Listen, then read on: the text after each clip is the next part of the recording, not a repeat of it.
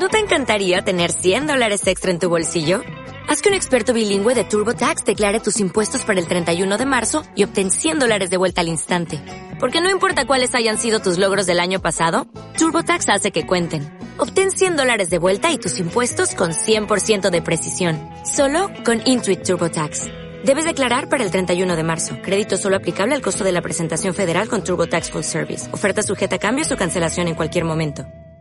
Buenos días, buenos días, buenos días, buenos días. ¿Cómo están? Buenos días, buenas tardes, buenas noches.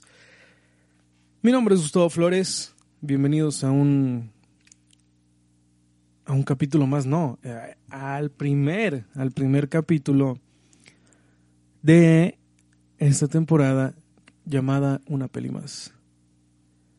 Estoy muy contento, en verdad. Estoy muy contento porque para los que me conocen y para los que no me conocen, este es un proyecto que, pues, digamos, se va forjando desde hace ya un tiempo. Y, y aparte lo está produciendo el Rincón del Escolio, que eso es más chingón todavía. Pero aquí estamos muy, muy contentos, muy enclaustrados, si se puede decir, con esta cuarentena del coronavirus. Y lo único que les puedo decir es de que no hay mejor cura para una cuarentena que ver cine, en mi opinión. Claro que también está la opción de hacer ejercicio, de leer, de hacer yoga, no sé. Pero ver películas, creo que a todos nos gusta, a unos más, a otros menos. Sin embargo, eh, como ya vieron en el título, eh, pues digamos, ¿qué ver en estos tiempos? No sabría yo cómo decirles qué ver, qué no ver. Sin embargo, creo que aquí tengo unas recomendaciones, si me lo permiten, para hacer un poco más ameno, eh, amena la cuarentena. Y también estar un poco más, digamos, abiertos a, a un nuevo tipo de cine, a nuevas historias, a nuevos directores, que a lo mejor ustedes no conocen, o a lo mejor sí, a lo mejor no. Sin embargo, hay cosas muy bonitas en estas películas y es algo que a mí me parece, pues digamos, recíproco, porque ustedes pueden ponerme en las redes sociales, que por cierto, eh, mi Twitter es gflores1516. Ahí me pueden recomendar películas o podemos debatir sobre películas. Mi Instagram es gusflores con doble O, literal. Y también si quieren mandarle mensajes al Rincón del Escolio, también lo van a poder hacer. Eh, ese sí, para que vean, no, no lo tengo tan claro, pero según yo es el rincón-esc, literal esc, ESC. Ahí también vamos a andar publicando cositas sobre este podcast. Van a ver otros, otras sorpresas en el rincón del Escolio Producciones para que estén muy atentos en esta cuarentena.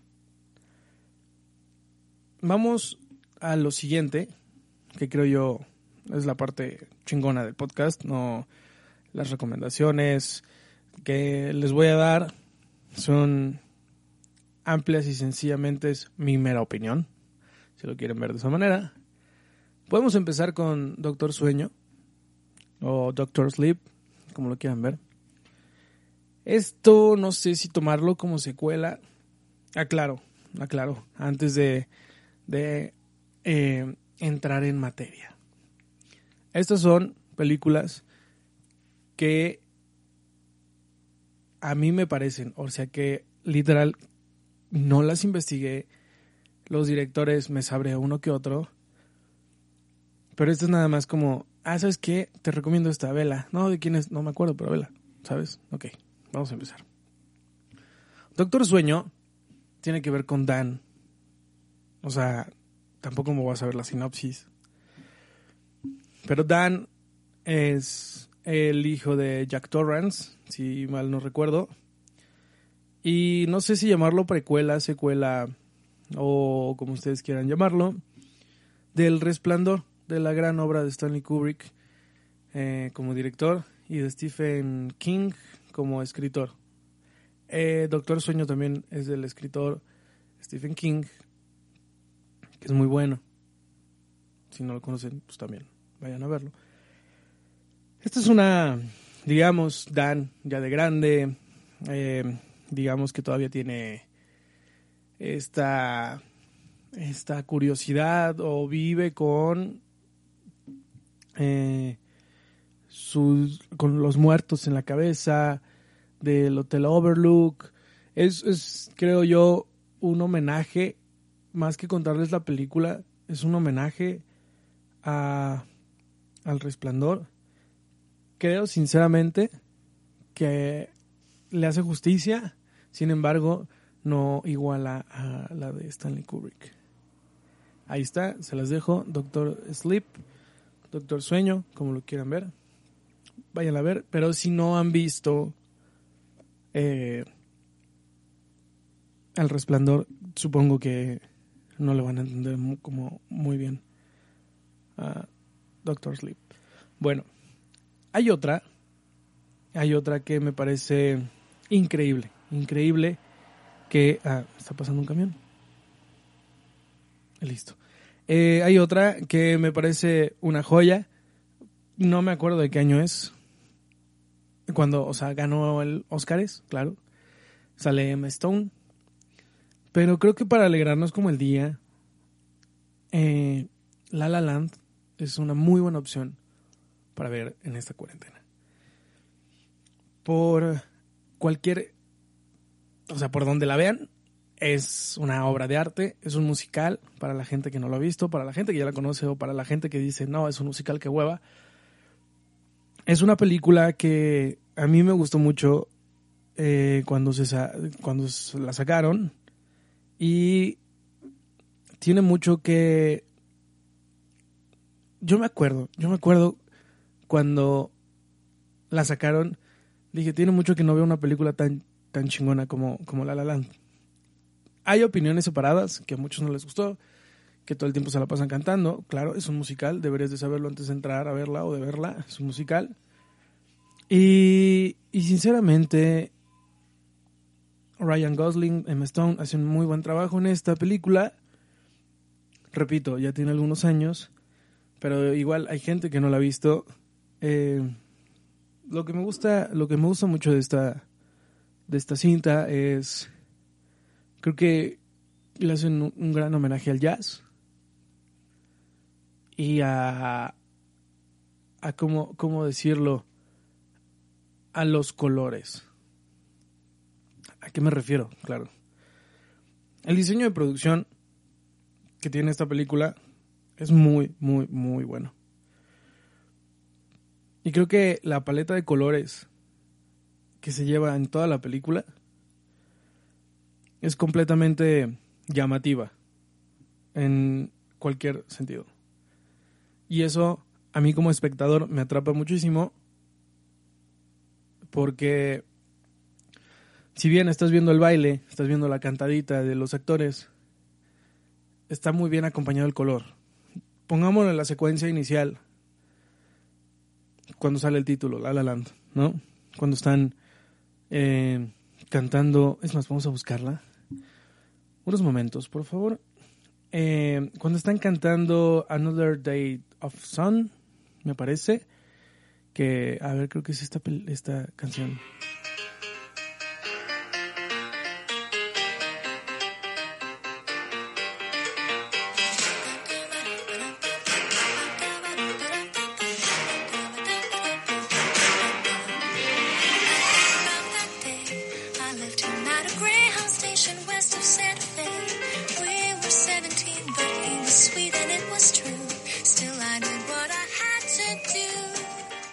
Digamos que es esa canción. Bueno, no digamos, es esa canción.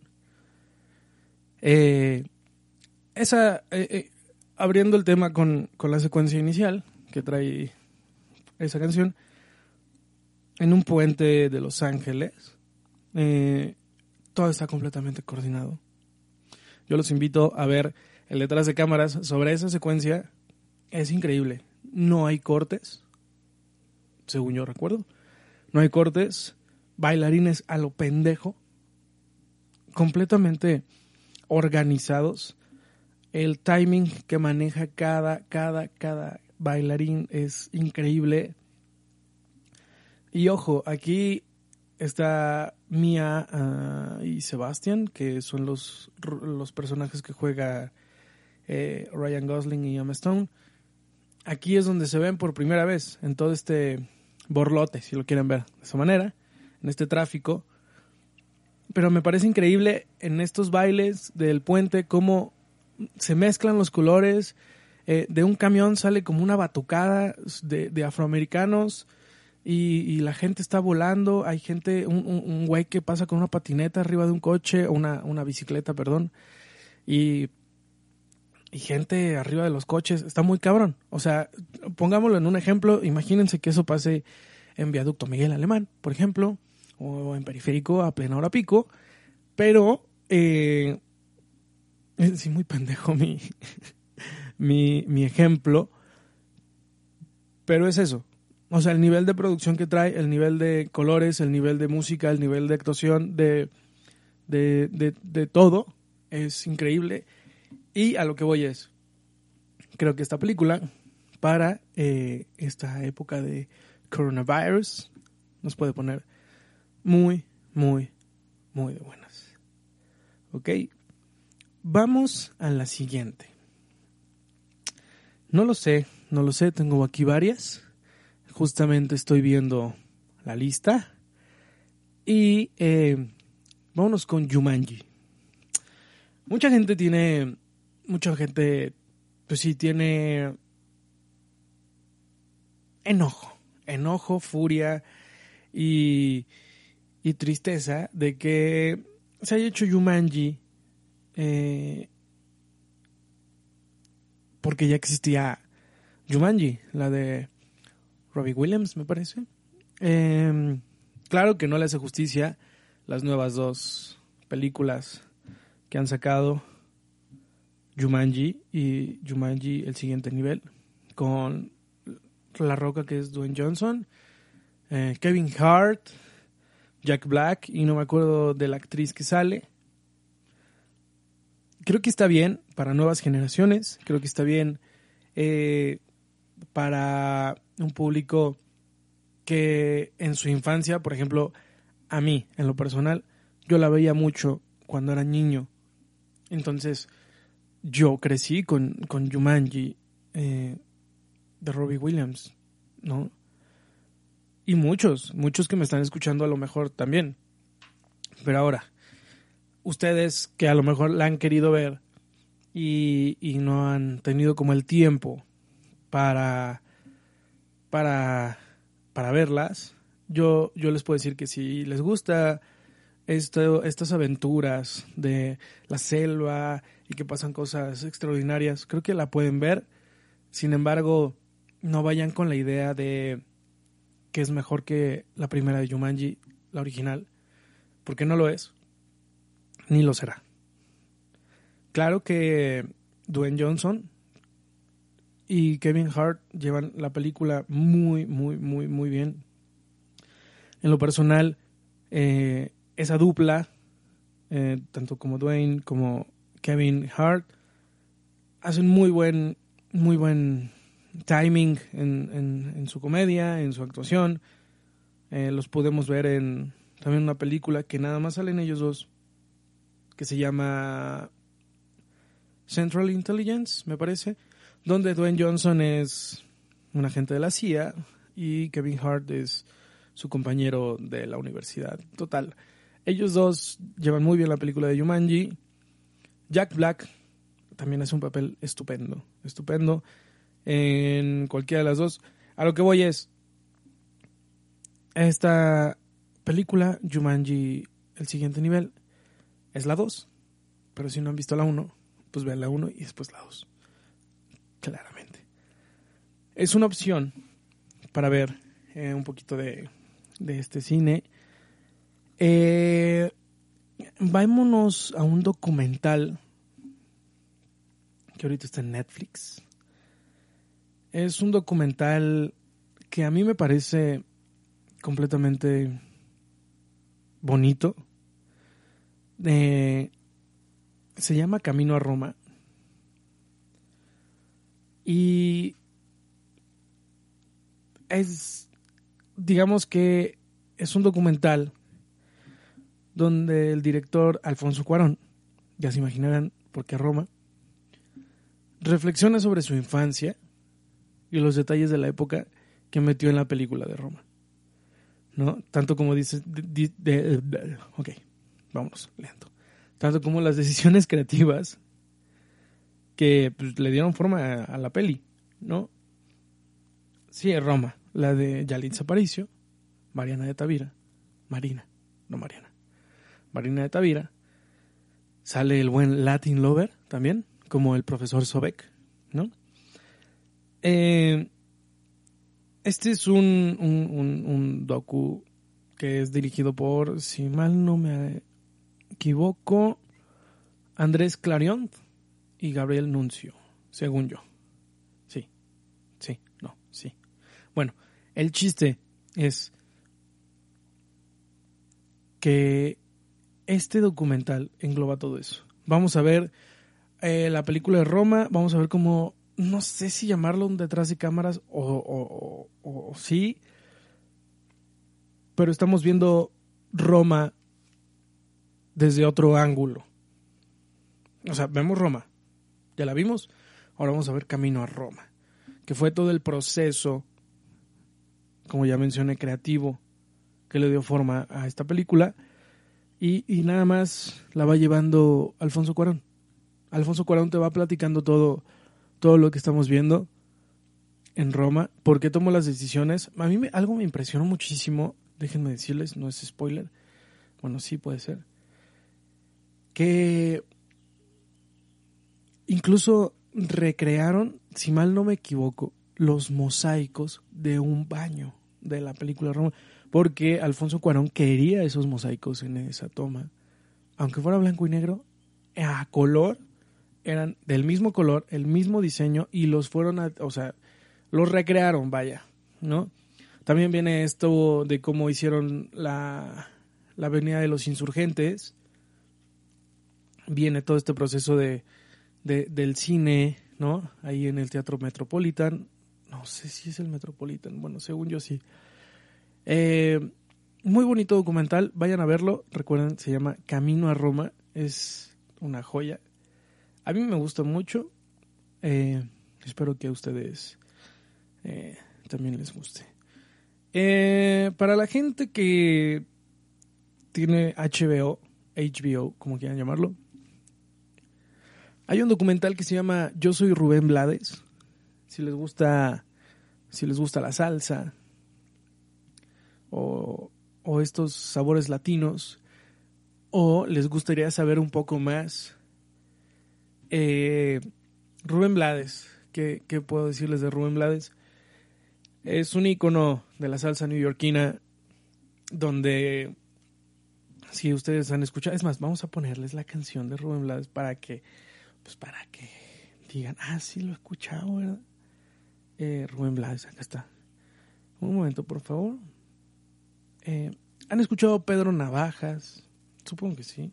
A ver, vamos a adelantarle a esto, porque es, es una gran canción. Corriendo la acera entera por quinta vez, en un zaguán entra y se da un trago para olvidar que el día está flojo y no hay clientes para trabajar.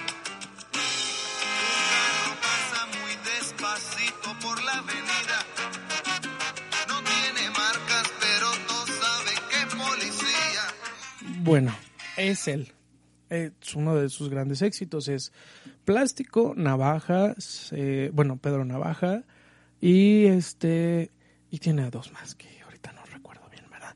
Pero eh, el documental trata sobre un legado que él quiere dejar. hay algo que me quedó muy claro en ese documental que dice, yo hago este documental no por egolatría, sino porque cuando yo me muera no quiero que se inventen chismes sobre mí, como lo han hecho con tantos personajes, no recuerdo los nombres, sinceramente, pero también nos cuenta su historia, su historia de cuando empezó eh, a, digamos, a tocar en Nueva York. Eh, según yo es peruano, ¿no? Según yo. O no, Panamá, según yo. Bueno, uno de esos que empieza con P. Eh, sí, ya sé, este, este primer episodio está increíble, increíble. Eh, les prometo un poco más de información en el segundo podcast. Eh, el problema de, esta, de este documental en HBO eh, creo que es que dura muy poco.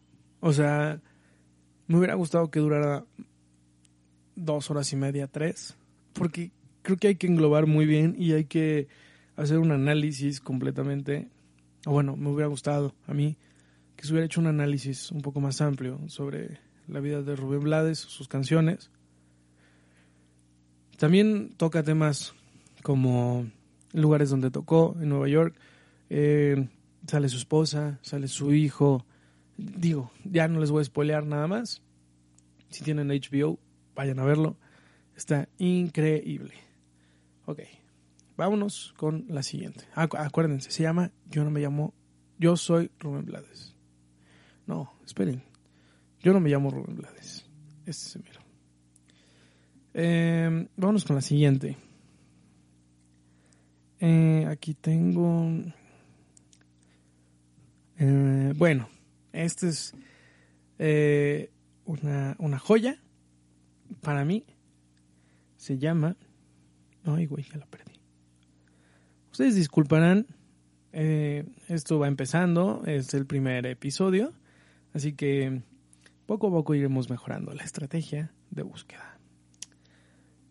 Ah, aquí está. Parasite. Parasite a todo mundo le flipó, le mamó, le encantó desde cualquier punto de vista. Ay, güey. Y es, o sea, si me preguntan por qué ganó a mejor película extranjera, por qué ganó a mejor película en los Oscars, no lo sé. Eh, aquí tengo un, dilema. En mejor película extranjera este año en los Oscars 2020. También estaba compitiendo Dolor y Gloria de Pedro Almodóvar.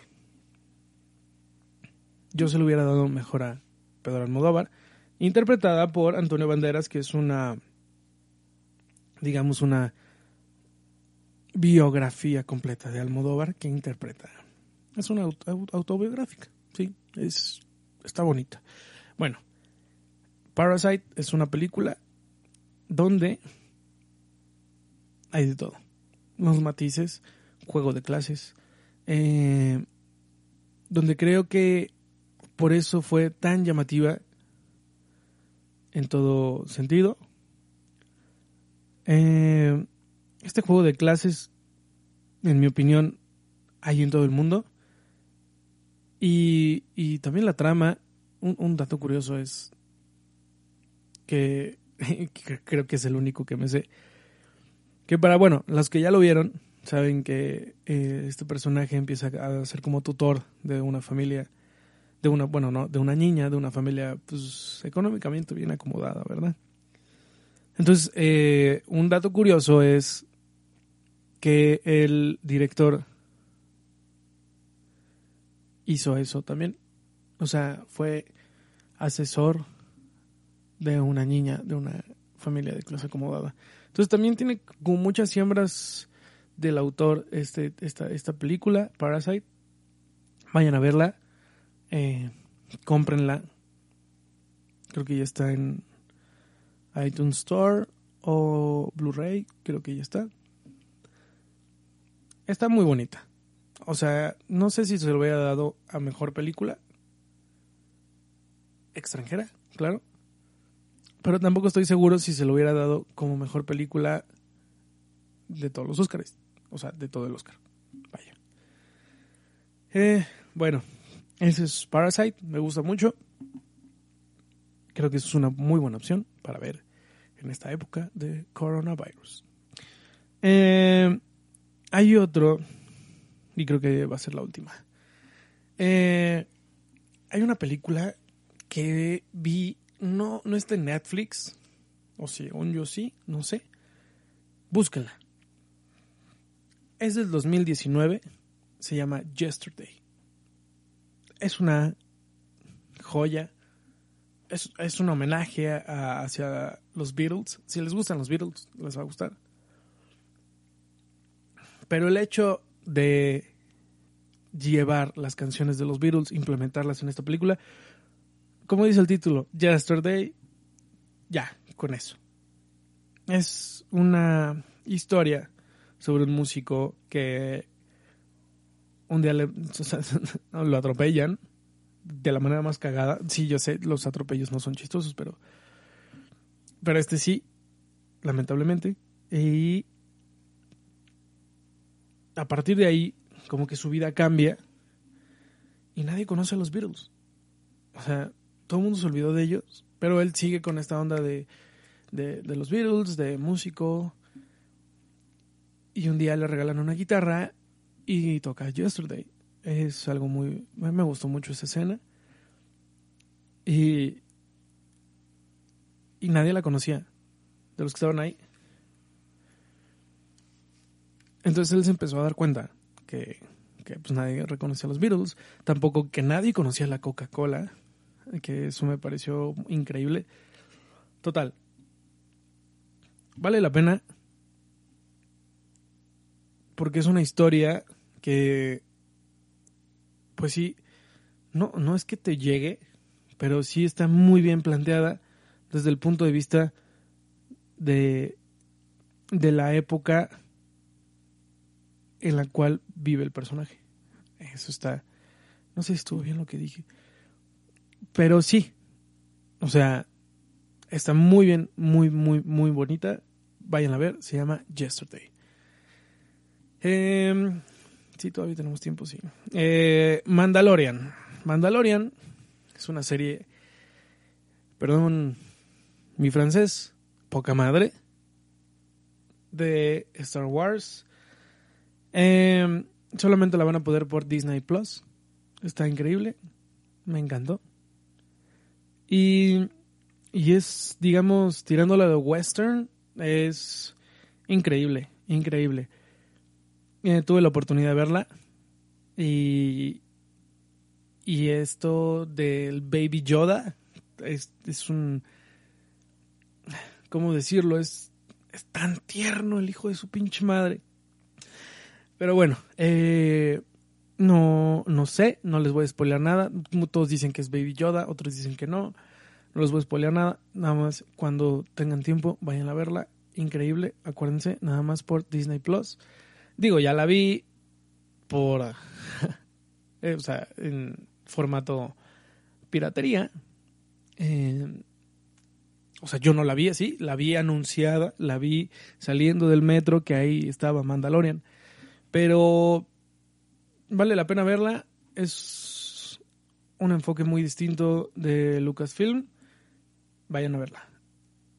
Muchas gracias por escucharnos. Sé que no fue el mejor primer programa, podcast de una peli más.